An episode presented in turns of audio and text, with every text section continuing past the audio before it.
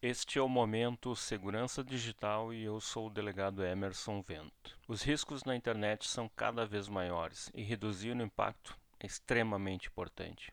Uma ferramenta constante em todas as redes sociais é a configuração de privacidade. Por exemplo, no Facebook, você pode mitigar os riscos reavaliando quem tem acesso ao seu perfil e às suas publicações, tornando as informações mais restritas com o seletor de público, mais amplo ou mais restrito. Você escolhe. Somente você e seus amigos podem publicar em sua linha do tempo, mas você pode controlar o que e quem vê essa publicação. Assim, você pode restringir o que as pessoas veem da tua linha do tempo, clicando nos três pontinhos de cada postagem e limitando ou expandindo o seletor de público. Qualquer pessoa pode ver suas informações públicas, que incluem seu nome, foto de perfil, foto de capa, gênero, nome de usuário e número de identificação do usuário de redes. Porém, você pode editar os itens como locais onde morou, sua família, escola, universidade e relacionamentos.